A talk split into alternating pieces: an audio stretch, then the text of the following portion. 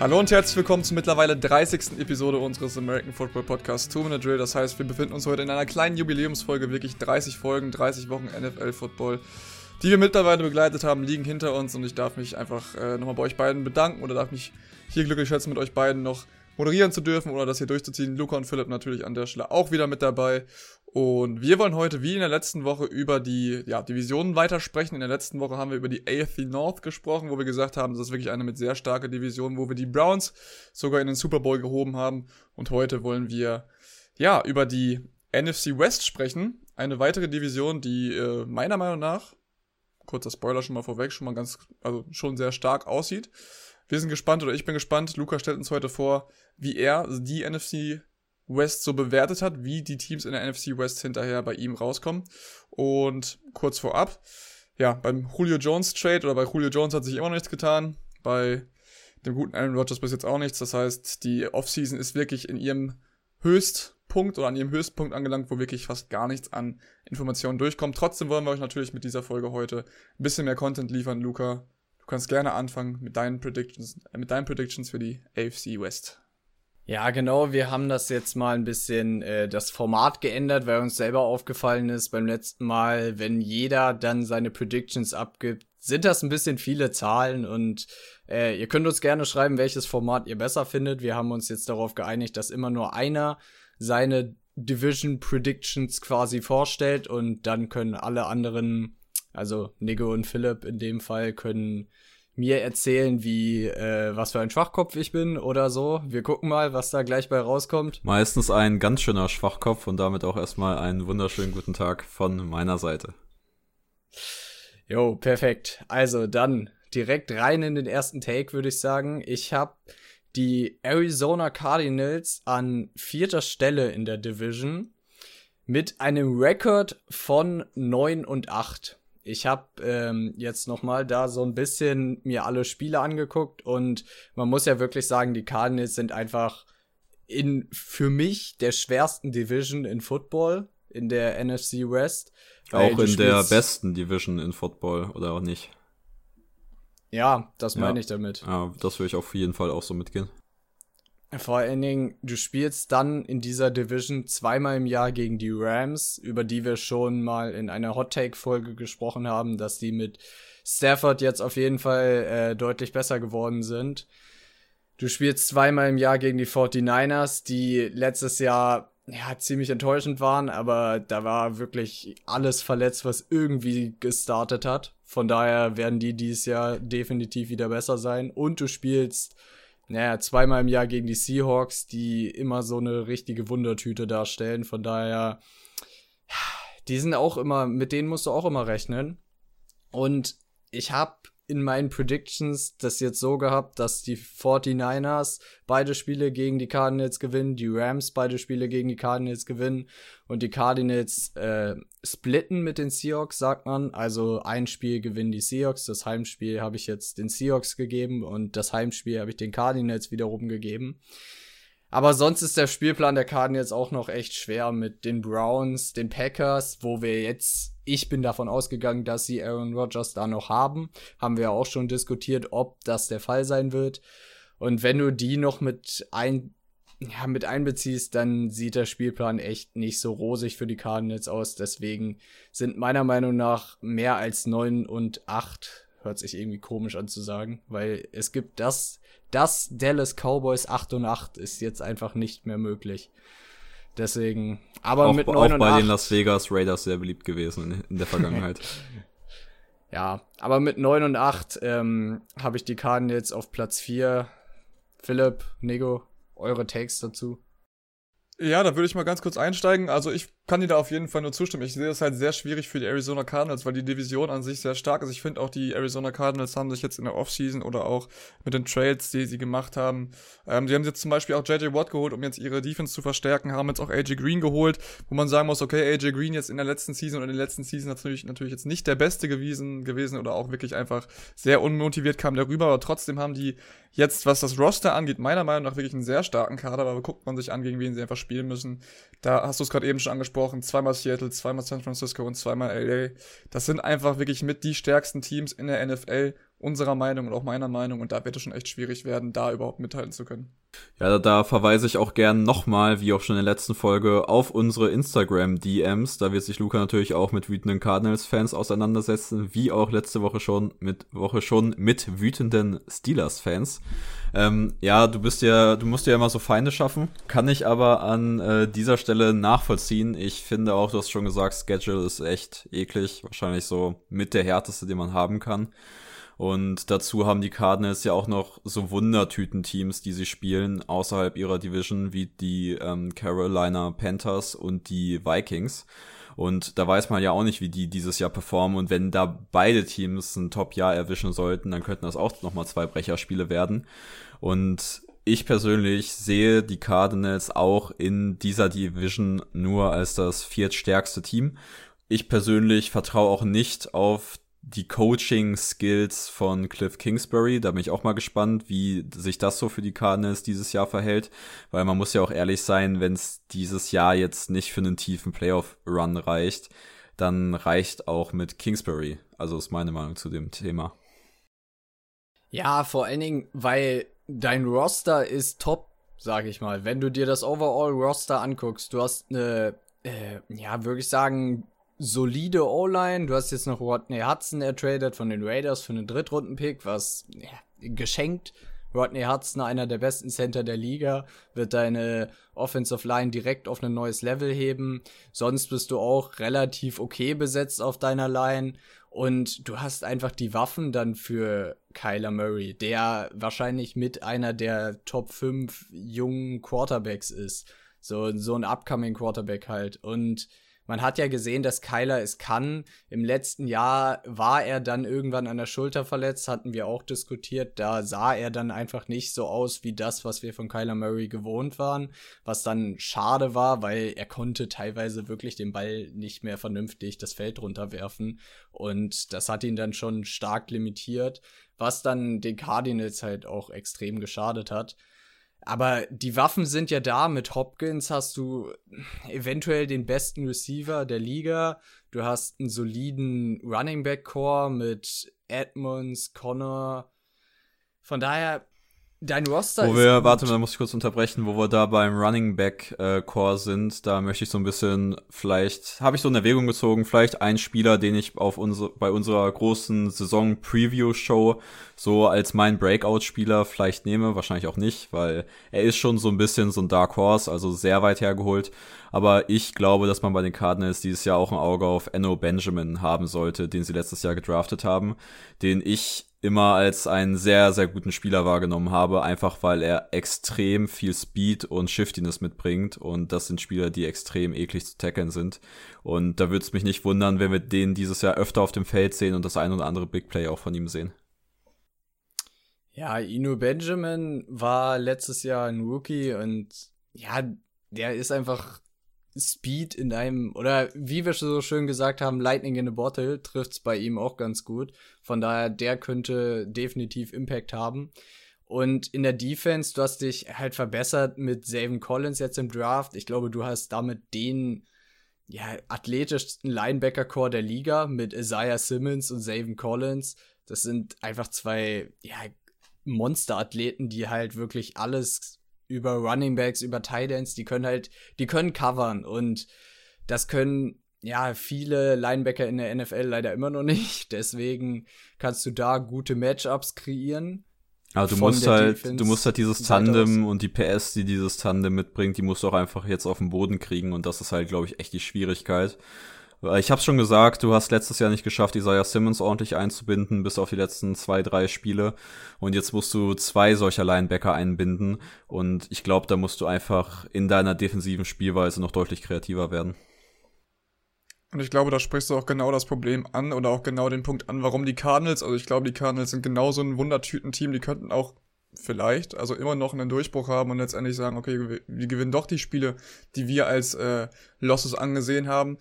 Äh, mit dem Hintergrund, wenn Cliff Kingsbury sein Team zusammen gecoacht bekommt. Ich glaube, das ist das Wichtigste im Endeffekt. Und wenn er das hinkriegt, und du hast es vorhin auch schon angesprochen, wenn äh, Cliff Kingsbury das jetzt dieses Jahr nicht hinkriegt, ist er wahrscheinlich raus, oder ist er zu großer, mit großer Wahrscheinlichkeit raus.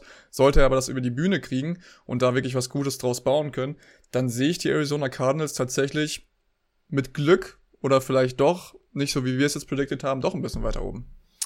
Ja, ich glaube, äh, wie du gesagt hast, es steht und fällt mit Cliff Kingsbury und wenn der es hinkriegt, sein Game ordentlich zu managen, weil das teilweise letztes Jahr echt nicht der Fall war. Du hattest da, es war nicht ganz so schlimm wie bei den Chargers, wo dann Herbert äh, will einen Passplay, alle oder will einen Runplay machen, alle anderen blocken für einen Passplay. Das war da teilweise so eine Katastrophe bei den Chargers.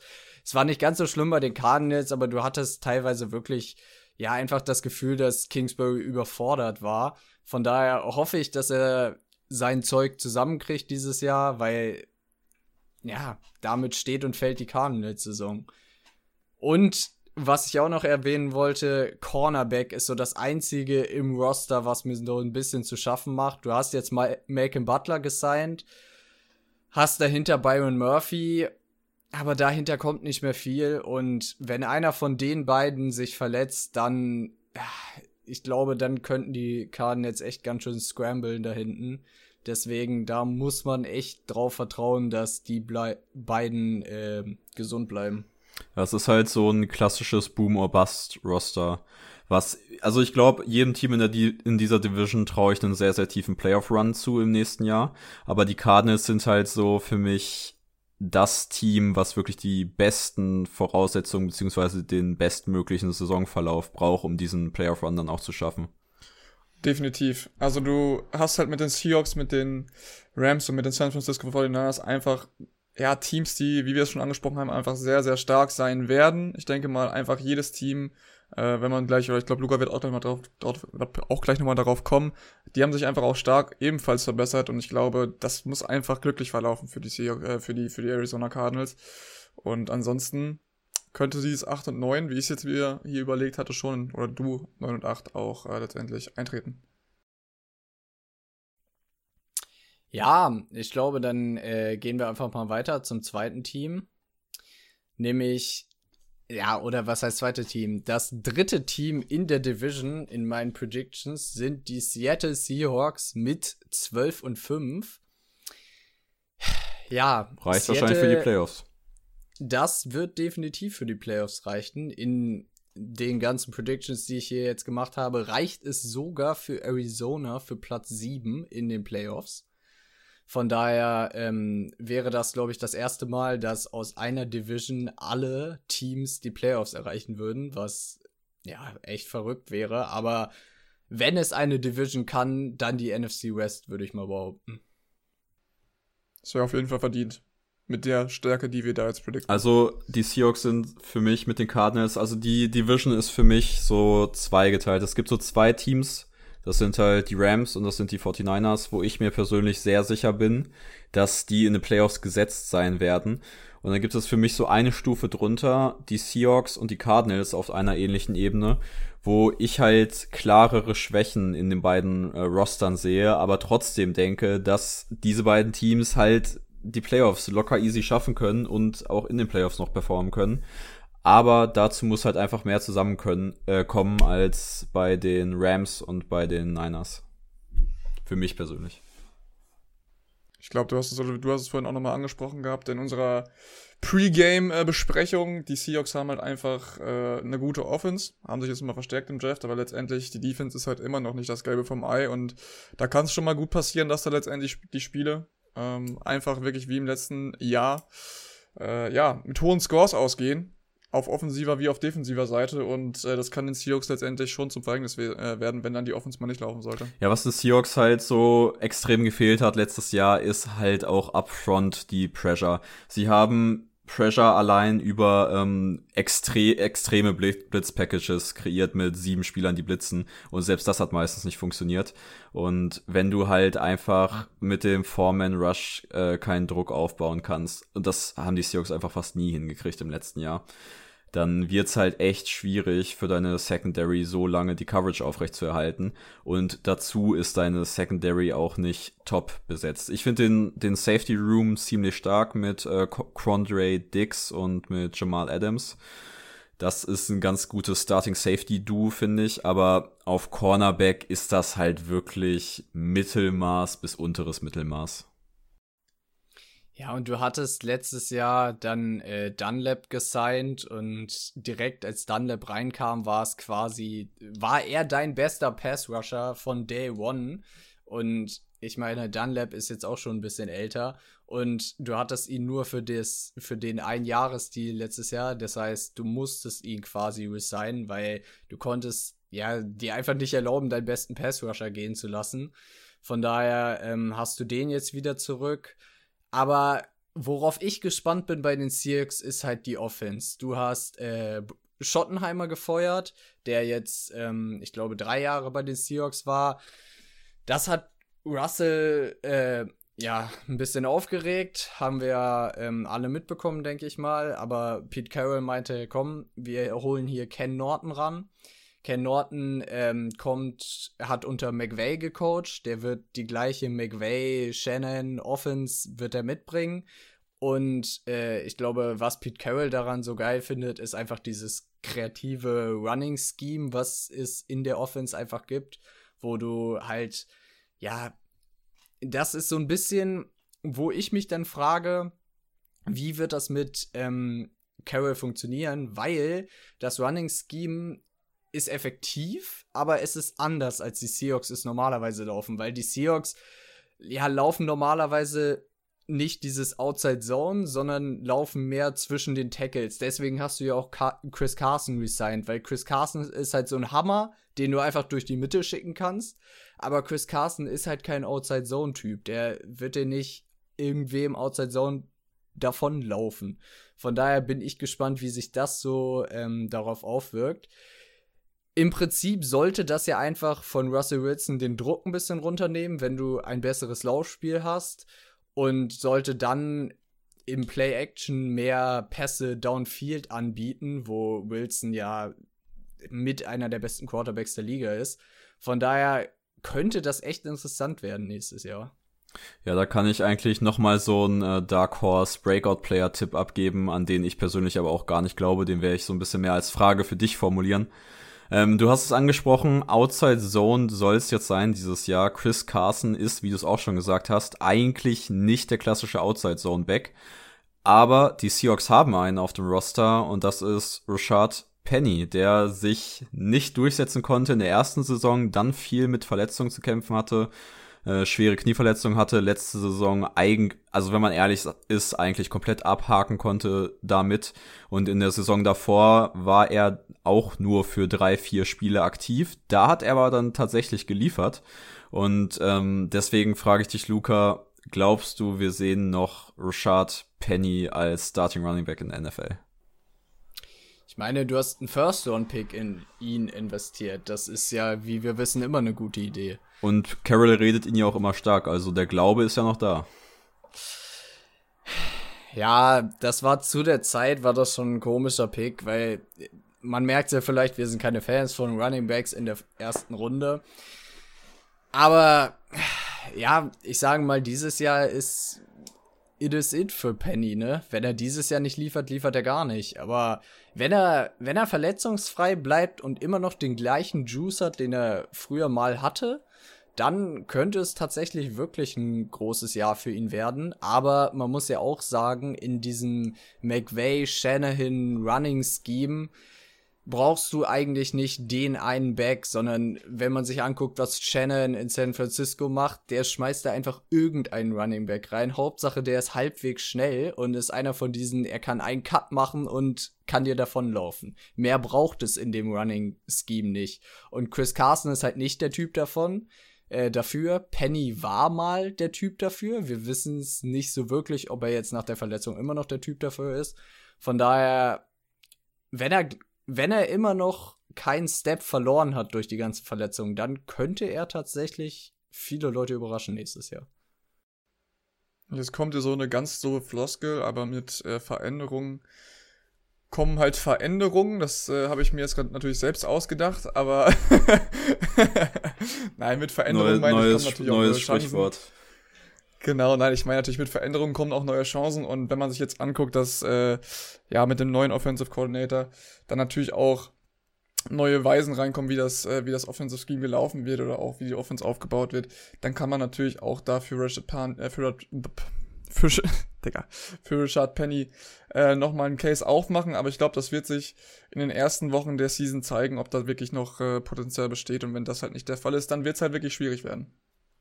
Was ich beim Seahawks Roster so, ja, so geil finde, ist einfach deren Receiver Core. Du, der bietet halt alles. Du hast mit Metcalf einfach diesen großen Big Body Receiver, der trotzdem schnell ist. Das ist es ja. Jeder im Seahawks Kader auf Receiver verfügt über Speed.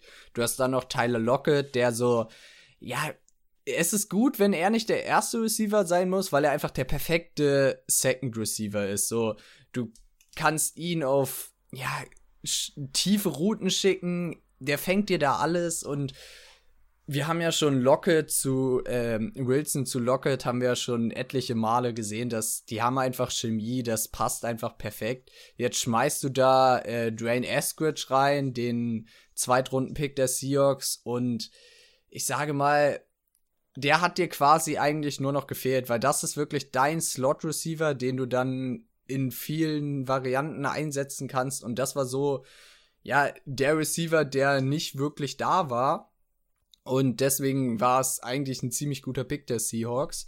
Und dann hast du noch äh, als undrafted Free Agent Tamarian Terry bekommen. Der hatte jetzt ein bisschen mit Verletzungen und Off-Field Sachen zu kämpfen, aber der hat ähm, irgendwie auf dem Pro Day eine 4-2 gelaufen. Es sind Pro Day Zeiten, aber trotzdem, der ist einfach nur sauschnell. Und wenn der auch nur in irgendeiner Form irgendwas machen kann, nächstes Jahr, dann ist das Signing auf jeden Fall schon mal ein Win für die Seahawks. Und ja, ich bin gespannt auf die Seahawks. Ich hätte nicht gedacht, dass sie sich doch so gut machen, weil am Anfang der Offseason hat man ja echt gedacht, oh nee, Wilson will weg. Mal gucken, was das also wird. Aber sie haben ihn beruhigt gekriegt und ihn happy gekriegt. Meiner Meinung nach. Weil jetzt kann er sich nicht mehr beschweren. Er hat Waffen, er hat eine relativ gute O-Line ja, mal gucken, was das wird nächstes Jahr. Dann würde ich jetzt sagen, kommen wir zu den Los Angeles Rams, oder Luca? Wie siehst du das? Tatsächlich kommen wir nicht zu den Rams, sondern an zweiter Stelle habe ich die 49ers mit einem Rekord von 15 und 2. Ja, die 49ers ist sind auch wieder so ein Team. Ist absolut stabil. Also, wenn die, wenn die 49ers ihr wüssten, sie gehen 15 und 2, das würden sie direkt unterschreiben. Das ist auch eine auch. vierfach Playoff Division dann bei dir, ne? Ja. Das, das ist eine das, vierfach Das wäre natürlich echt krass, wenn das so passieren würde. Aber ich sage mal, die Chance, dass es wirklich so passiert, ist nicht so unwahrscheinlich. Ja, mein, in meinen Tipps war es ja auch so, dass alle vier Playoffs spielen. Ja, jetzt stellt euch mal vor, die, äh, die, die Cardinals machen doch hier und da noch oder holen da doch ein paar, äh, holen hier und da doch noch mal ein paar mehr Wins und die Division ist noch ausgeglichener und andere Divisionen geben halt dann ihre, ihre, ihre, ja, meinetwegen ihre Wins an andere, zum Beispiel an die AFC North ab. So, dann äh, kann da schon auf jeden Fall gut was rauskommen, dass die alle in die Playoffs kommen. Ja, wir werden sehen, aber die 49ers sind einfach letztes Jahr mit 6 und 10 war einfach ja ein sehr, sehr enttäuschendes Jahr für sie. Aber die waren auch, man muss es wirklich sagen, so von Verletzungen geplagt, das war echt nicht mehr schön. Und jetzt haben sich alle wieder erholt, schätze ich mal. Du hast jetzt Bowser wieder zurück, du hast ähm, jetzt Garoppolo auch wieder zurück, du hast Kittel wieder zurück. Mostert ist wieder fit. Also jetzt werden einfach alle wieder zurückkommen und das 49ers Roster ist einfach bombastisch. Du hast mit einer der besten O-Lines, würde ich mal sagen. Du hast Trent Williams jetzt erst verlängert für sechs Jahre, was ein bombastischer Deal ist. Du hast dann McGlinchey anderer, als anderer Tackle, Entschuldigung. Du hast äh, Alex Mack als den Center von Atlanta geholt. Und ja, du hast immer noch Kyle Shanahan als sein Coach. Von daher, der hat es, der hat sechs Wins aus einem Team geholt, wo letztes Jahr, glaube ich, ein Zach Taylor keinen einzigen Win mitgeholt hätte, meiner Meinung nach. Von daher. Lieblingscoach. Ja, man merkt schon, von Zach Taylor bin ich noch nicht so überzeugt. Aber das 49ers, das 49ers Roster, dann hast du noch Brandon Ayuk und Debo Samuel als deine Receiver, die einfach, ja, Ayuk letztes Jahr ist reingekommen, hat immer funktioniert, wenn er nicht verletzt war. Debo ist einfach so verdammt schnell und ja, ist einfach eine geile Kombi, die dir die die 49ers da haben. Das Plus, muss ich, das muss ich aber auch mal 100% mitgeben, was du gerade gesagt hast. Debo Samuel ist wahrscheinlich der untypischste Receiver, den du so haben kannst. Einfach, wenn man sich ansieht, wie er auf seine Yards kommt. Das sind die Reception an sich ist meistens für ein Yard oder so maximal und dann gewinnt er halt einfach durch seine Geschwindigkeit den Rest. Ähm, wirst du halt einfach wirklich straight kurz an, vielleicht auch mal ins Backfield. Der hat auch mal da, dann sein äh, Endaround im Spiel. Und mit Brandon Ayuk hast du halt diesen ultra athletischen Outside Receiver, der halt auch gefühlt alles kann. Und mit Kittel wahrscheinlich mit Kelsey den besten Receiving Tight der Liga. Und das ist halt overall einfach eine geile Offense, die da auf dem Platz steht. Man muss dazu ja noch sagen, dass Kittel, aber vielleicht mit Cashy im Receiving kann man sich drum scheiden, im Blocking ist es nicht mal close. Da ist Kittel ähm, eine Milliarde mal besser als Kelsey. Von daher ist Kittel für mich overall, was das Gesamtpaket angeht, mit Abstand der beste Teil der Liga. Und um jetzt nochmal die ganze Offense oder um auch nochmal das Backfield anzugucken, ich meine, du hast ja mit Trey Sermon jetzt auch keinen äh, ganz schlechten Pick aus Ohio State geholt, ähm, der jetzt auch auf Running Back spielt und ich bin auch mal gespannt, ja, wie der sich so schlagen wird. Also ich denke mal, die Offense overall ist wirklich sehr, sehr stark und gehört schon als, als, einer, als einer zu einer der stärksten der NFL. Ja, du hast ja jetzt einen Running Back äh, Room mit acht Running Backs oder so gerade aktuell, da musst du auf jeden Fall noch ein paar cutten. Mich würde es persönlich sogar nicht mal wundern, wenn das noch Trey Sermon erwischt, aber das wäre natürlich super dämlich und das Eingeständnis eigener Fehler. Aber keine Ahnung, ich bin absolut kein Trey Sermon-Fan. Und ich finde, der passt auch irgendwie nicht so gut in diese 49ers Offense rein. Klar, der gibt dir einfach mehr Flexibilität. Da, da, da ist halt ein, einfach ein anderer Running Back Typ als äh, so ein Raheem Mostard. Aber persönlich finde ich, brauchst du den halt einfach nicht. Der ist nichts Besonderes als äh, Powerback. Nee, und ich sage mal, Powerbacks sind ja auch nicht das, was so in der 49ers Offense tradition oder in der Shannon Offense traditionell so funktioniert, sondern eher solche Monsters, solche Jeff Wilsons, die einfach nur, ja, einfach nur Speed besitzen. Deswegen hat mich das Signing von Wayne Gallman auch ein bisschen gewundert. Der war letztes Jahr ähm, erst Backup bei den Giants, ist dann gestartet, als äh, Saquon Barkley sich verletzt hat. Und ja, Bar ähm, Gorman war auch nie der Super Speed, also er ist nicht langsam, aber er ist jetzt nicht der Wilson Speed Guy. Von daher, naja, mal gucken, wie der sich so in die Offense integriert. Aber du hast es gesagt, das Backfield ist so loaded, deswegen ja, ein bisschen. Du hast Jermichael Hasty, der auch noch rumrennen, äh, Elijah Mitchell. Von daher, ein, zwei müssen davon noch weg, weil du gehst nicht mit sieben Running Backs in die Season. Plus Use Check den Fullback, den du definitiv nicht entlassen wirst, weil er der beste Fullback der Liga ist und du naja, ihn auch erstmal dick verlängert hast. Genau. Und er vor allem auch die 49ers vollkommen verkörpert. Das gehört ja, ja. auch dazu. Ich glaube, Juszczyk ist so das Aushängeschild. Ja, und er ist mit einer der wichtigsten Spieler in deiner Offense. Das ist es eben. Und das über einen Fullback zu sagen, sagst du, glaube ich, in fast keiner Offense in der NFL jetzt so in 2021. Aber er ist ja kein traditioneller Fullback, der nur reinkommt, um vorzublocken und wirklich diese Haut drauf ist, sondern Juszczyk kann Routen laufen, kann blocken bis zum geht nicht mehr und kann auch selber dann noch den Ball laufen. Von daher erst so das Gesamtpaket und verkörpert diese Offense einfach super gut. Und dann hast du noch die Defense, die ja. Warte ganz kurz, bevor du jetzt auf die Defense kommst. Eine Frage hätte ich noch zur Offense. Selbstverständlich. Weil wir haben jetzt, weil wir haben ja immer jetzt noch die Diskussion, oder wir haben ja jetzt auch äh, Trey Lance jetzt an drei gepickt. Was machst du mit dem diese, diese Season? Lässt du ihn schon äh, von der Leine quasi letztendlich oder lässt du Jimmy G nochmal ran? Also, ich sag mal, wir haben ja schon in unserer Quarterback-Preview in Länge darüber gesprochen, dass Trey Lance wahrscheinlich der talentierteste Quarterback im Draft ist, aber noch lange, lange nicht NFL-ready ist. Von daher, wir hatten es, ähm, bevor wir jetzt aufgenommen haben, schon ein bisschen durchgequatscht und meiner Meinung nach wird Jimmy G starten und wenn das Roster fit bleibt, wird es wie in der Super, äh, Super Bowl-Saison ähm, Jimmy G einfach auf ein anderes Level heben und das Roster wird ihn elevaten. Von daher glaube ich, dass die 49ers ziemlich, ziemlich erfolgreich sein werden, auch mit Jimmy G, weil Jimmy G ist ja an sich kein schlechter Quarterback.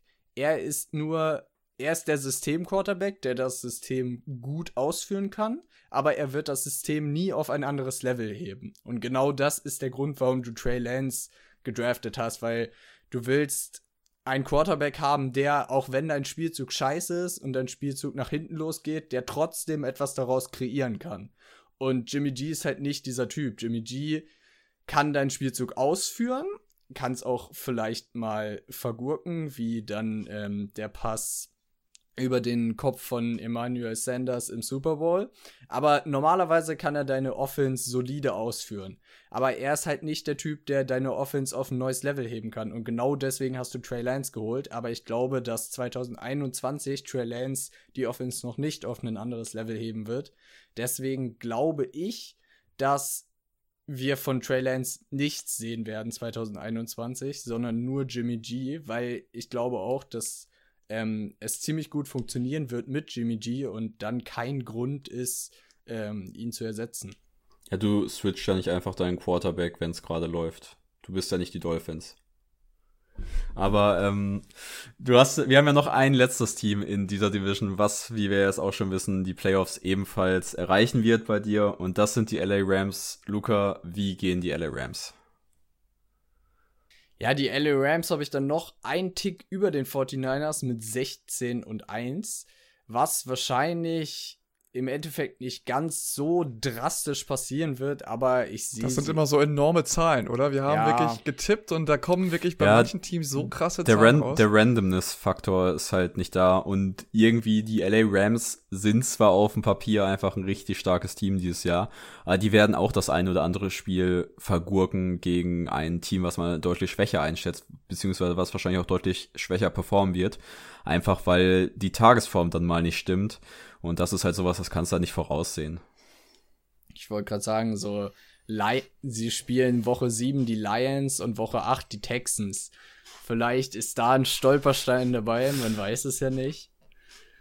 Der erste Win vielleicht für die Texans gegen die Rams, gegen den Mitfavoriten der, äh, der NFC West. Äh, man weiß es nicht. Ich hätte es eher in Woche 7 gedacht. Ja, um dich da zu enttäuschen, ich habe da tatsächlich auf die Rams gesetzt und nicht auf die Lions. Ja, habe ich persönlich auch. Aber es wird, glaube ich, ein cooles Spiel, weil man muss ja sagen, Stafford wird gegen die Lions spielen zum ersten Mal in seiner Karriere. Und ja, ich glaube, darauf bin ich am meisten gespannt an den Lions. Einfach zu sehen, was Stafford wirklich ist. Weil wir haben viel gesagt. Du meinst bei den Rams, du hast gerade bei den Lions gesagt. Ah, ja, Entschuldigung, bei den Rams natürlich, weil wir haben immer viel gesagt, als Stafford bei den Lions war, ja, das Team ist nicht gut, das Coaching ist nicht gut, hier Receiver fehlen, die O-Line stinkt oder irgendwas war immer die O-Line stinkt. die O-Line stinkt. Ja, Alter. aber so war es doch. Irgendwas war immer der Fall bei Stafford. Irgend es gab immer eine Ausrede. Und nicht zu sagen, dass es nicht wirklich gestimmt hat, aber wir werden jetzt sehen, woraus Stafford wirklich gemacht ist, weil wenn er wirklich so gut ist, wie ich glaube und wahrscheinlich auch viele andere von ihm glauben, dann ich glaub's wird er, auch. Ich finde, er ist ja, ein super Quarterback. Dann wird er mit den Rams dieses Jahr die Playoffs machen und wahrscheinlich auch einen tiefen Playoffs-Run machen, weil das Roster ist da. Du hast Cooper Cup, Van Jefferson, Robert Woods mit einem. Robert Woods ist so ein. Der ist so ein Debo Samuel. Dem gibst du den Ball in die Hand, dem gibst du den auf Endurance. Du gibst ihm einfach nur irgendwie den Ball und er wird ein Play machen. Scheißegal wie. Du hast. Äh, du darfst Tutu Atwell natürlich auch nicht vergessen, ne? ja, und leider hast du auch noch Tutu Atwell. Das stimmt. Man, man könnte ja fast sagen, Robert Woods ist der Debo Samuel für Arme. Für um jetzt hier mal ein paar Leute zu triggern. Das ist das Ding. Für Arme würde ich nicht mehr sagen, weil ich Robert Woods für einen sehr, sehr guten ja, Football-Player einfach halte. Aber um weiter, weiter das äh, Rams-Roster durchzugehen, du hast einfach eine sehr, sehr gute O-Line. Du hast auf Thailand so ein bisschen, ja, du hast Tyler Higby und dahinter nicht viel. Mal gucken, wie, ähm, ja, ob da vielleicht noch irgendwer sich emerged in der Season. Aber du hast einfach dann mit Cam Akers und äh, wenn Daryl Henderson dein Backup Running Back ist, dann, ähm, ja, glaube ich, hast du es ziemlich gut getroffen. Und Raheem Morris als neuer Defensive Coordinator kommt von den Atlanta Falcons, war da Interims-Head Coach, als Dan Quinn gefeuert wurde, hat da eigentlich einen ziemlich guten Job gemacht. Der hat die Defense da relativ gut wieder zusammengekriegt. Von daher bin ich gespannt, was der äh, ja in LA einstellen kann, weil man muss ja einfach sagen, du kannst das Personell auf Defense von Atlanta nicht mit dem Personell, was er jetzt in LA zur Verfügung hat, vergleichen, weil, naja, du hast einfach nur einen Aaron Donald in der Liga, du hast nur einen Jalen Ramsey in der Liga und ja, ich sage mal, defensiv sind die Rams deutlich besser aufgestellt als die Falcons. Von daher bin ich gespannt, was äh, Raheem Morris daraus so zaubern wird. Wenn ich hier auf den Wecker gucke, haben wir auch schon wieder die 35 Minuten geschafft. Ihr sollt ja auch nicht zu viel Podcast hören, sondern auch das schöne Wetter der Tage jetzt genießen, bevor es so wird, wie es mal war. Ich hoffe mal nicht. Aber ich glaube, es ist alles gesagt zur NFC Rest und wir machen den Sack jetzt an dieser Stelle zu. Vielen Dank, Luca, für dieses gute Referat. Schön freigesprochen. Medien waren auch gut genutzt auch in die Menge geguckt. Ja, das war auch wichtig. Auf jeden Fall. O o overall genauso stark wie die NFC Rest. Und damit bin ich persönlich raus. Ciao und euch noch ein schönes Wochenende. Ja, ich freue mich nächste Woche auf die Vorstellung von, auf deine Vorstellung von der nächsten Division. Und damit bin ich auch raus. Macht es gut. Danke fürs Einschalten und ciao. Dem kann ich mich nur anschließen. Vielen Dank, Luca. Vielen Dank auch nochmal äh, dir, Philipp. Und äh, das war unsere 30. Jubiläumsfolge. Ich hoffe, sie hat euch gefallen und ihr hört uns in der nächsten Woche wieder zur 31. welche Division es dann gibt. Äh, das werden wir uns darüber legen. Auf jeden Fall wird es natürlich wieder äh, eine starke Vorstellung geben und da freue ich mich jetzt schon drauf. Bis dahin, haut rein und wir uns nächste Woche.